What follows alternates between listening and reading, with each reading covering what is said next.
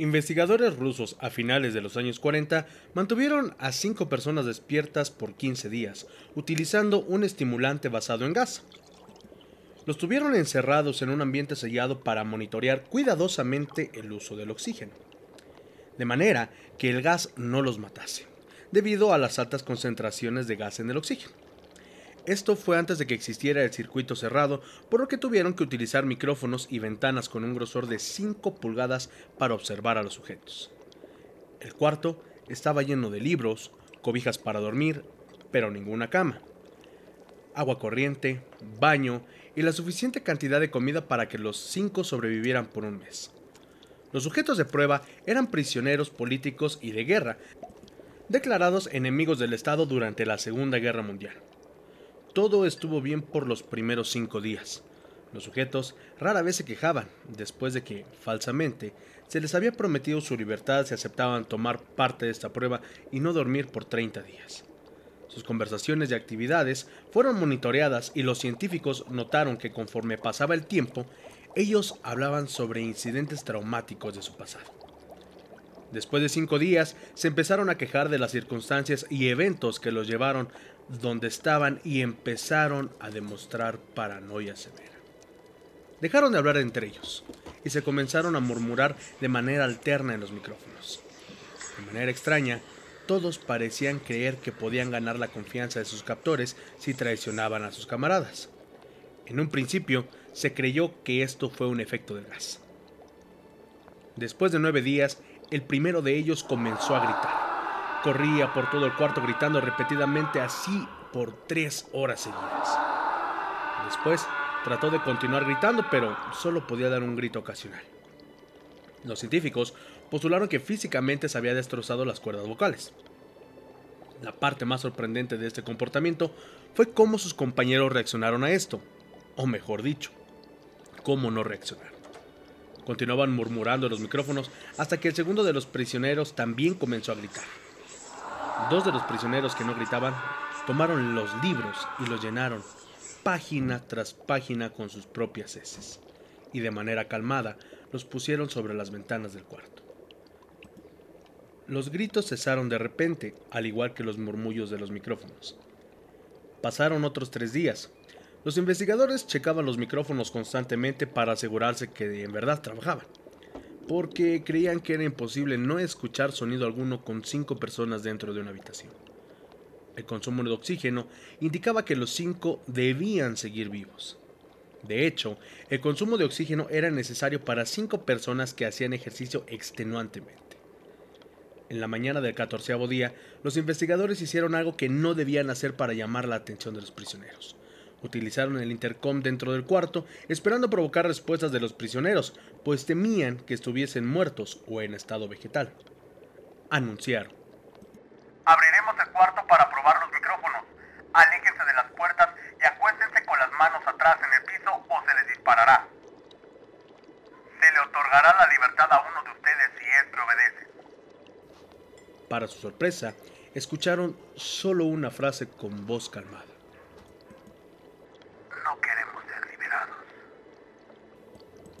Hubo un gran debate entre los investigadores y fuerzas militares que financiaban el proyecto. Sin poder provocar más respuesta utilizando el intercom, finalmente se decidió abrir el cuarto a la medianoche del día número 15. Se limpió el gas del cuarto y se llenó de aire fresco. Inmediatamente, voces de los micrófonos empezaron a objetar. Tres voces diferentes rogaban por la vida de sus seres queridos que encendieran el gas nuevamente. Se abrió el cuarto para sacar a los prisioneros gritaron más fuerte que nunca, al igual que los soldados, cuando vieron lo que había allá adentro. Cuatro de los sujetos seguían vivos. Las raciones de los pasados cinco días no habían sido tocadas. Habían pedazos de carne de las costillas y pantorrillas del sujeto muerto colocados dentro del drenaje del centro del cuarto bloqueándolo, permitiendo que cuatro pulgadas de agua se acumularan en el piso. Los cuatro sobrevivientes también tenían pedazos de piel y carne arrancada de sus cuerpos. La destrucción de tejidos y la exposición de los huesos en la punta de sus dedos indicaban que las heridas fueron infligidas por las manos y no con los dientes, como era de suponerse. Al examinarlos se descubrió que la mayoría de las heridas fueron autoinfligidas. La piel y los órganos de detrás de las costillas fueron removidos mientras que el corazón, los pulmones y el diafragma seguían en su lugar.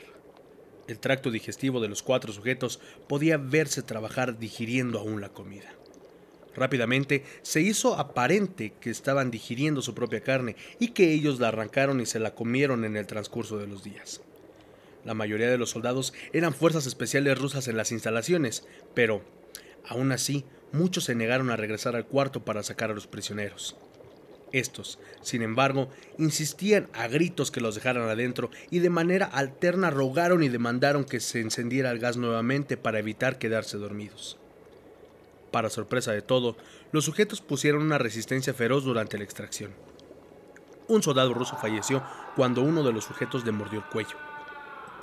Otro fue gravemente herido cuando otro de los prisioneros le mordió la arteria femoral y los testículos.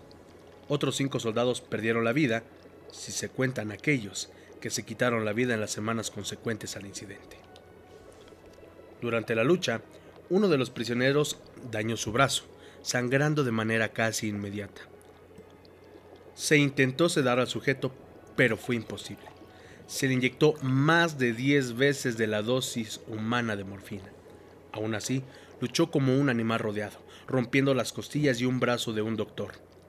Se veía latir su corazón al máximo por dos minutos completos, mientras se desangraba y continuó gritando por más de tres minutos, atacando a quien se le acercara, repitiendo la palabra más una y otra vez, cada vez más débil, hasta que cayó en silencio.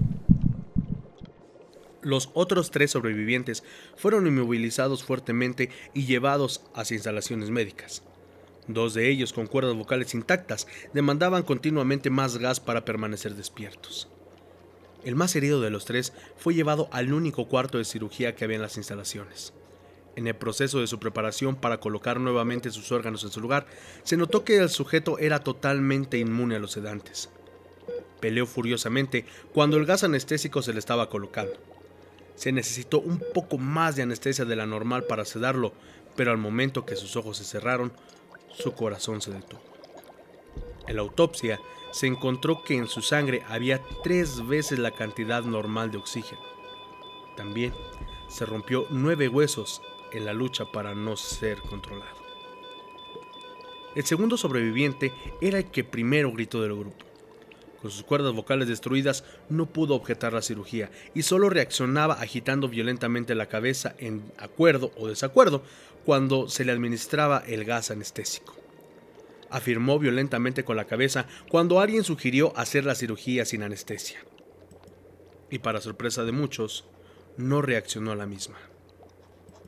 La cirugía duró seis horas, en las cuales se intentó reemplazar sus órganos abdominales y cubrirlos con lo que quedaba de su piel.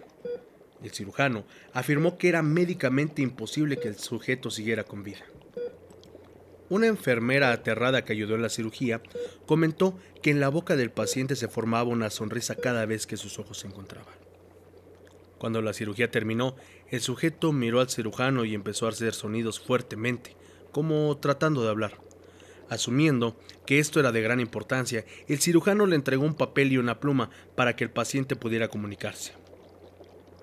Sigue cortando, escribió.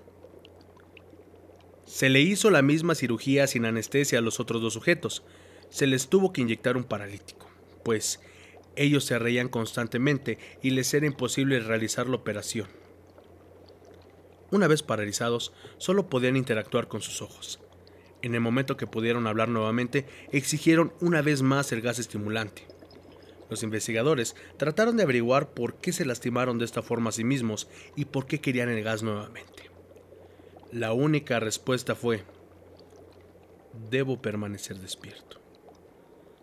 Se reforzó a los tres sujetos y los devolvieron al cuarto para esperar su destino. Los investigadores, enfrentando la furia de sus benefactores militares por haber fallado en las metas del proyecto, consideraron dar eutanasia a los prisioneros. El comandante, un ex KGB, vio potencial en el proyecto y en su lugar decidió ver qué pasaría si ponían el gas nuevamente. Los científicos se negaron rotundamente, pero al final tuvieron que aceptar. En preparación para ser sellados nuevamente en el cuarto, los prisioneros fueron conectados a un monitor EEG. Para sorpresa de todos, los tres dejaron de pelear en el momento que se dieron cuenta que los regresarían al gas. En ese momento era obvio que los tres estaban haciendo un gran esfuerzo por mantenerse despiertos. Uno de los prisioneros estaba murmurando una canción. El sujeto mudo peleaba con sus ataduras de piel, como si tratara de enfocarse en algo. El último sujeto mantenía su cabeza en la almohada y parpadeaba rápidamente. Siendo este al primero que se le puso el EEG, la mayoría de los investigadores monitoreaban sus ondas cerebrales con mucha sorpresa. Eran normales la mayor parte del tiempo, aunque algunas veces parecía una línea recta de manera inexplicable. Parecía que repetidamente sufrían de muerte cerebral. Mientras analizaban los datos, una enfermera notó que los ojos del sujeto se cerraron. Sus ondas cerebrales cambiaron inmediatamente por las de un sueño profundo. Luego se pusieron rectas y de manera simultánea su corazón se detuvo. El único sujeto que quedaba, que podía hablar, comenzó a gritar para que lo encerraran en ese momento. En sus ondas cerebrales se mostraban las líneas rectas del sujeto que acababa de morir por quedarse dormido. El comandante dio la orden de sellar el cuarto con los dos prisioneros dentro, junto con tres de los científicos. Uno de los tres inmediatamente tomó un arma y abrió fuego contra el comandante, matándolo de un tiro entre los ojos. Después, apuntó al prisionero mudo y le voló el cerebro. Apuntó al prisionero que quedaba, mientras que los demás investigadores escaparon del cuarto. No me encerrarán con estas cosas. No contigo le gritaba el prisionero que estaba atado al camastro. ¿Qué eres? Necesito saberlo. A lo que el prisionero respondió. ¿Tan fácil te has olvidado de mí? Somos ustedes, somos la locura que está encerrada en todos ustedes, rogando por la libertad en cada momento de tu vida desde lo más profundo de tu mente animal. Somos aquello de lo que te escondes en tu cama todas las noches. Somos lo que duermes y silencias y paralizas cuando te vas al cielo nocturno, donde no te podemos alcanzar. El investigador hizo una pausa. Apuntó al corazón del prisionero y disparó. El IEG mostró una línea recta mientras el sujeto débilmente murmuró. Casi tan libre.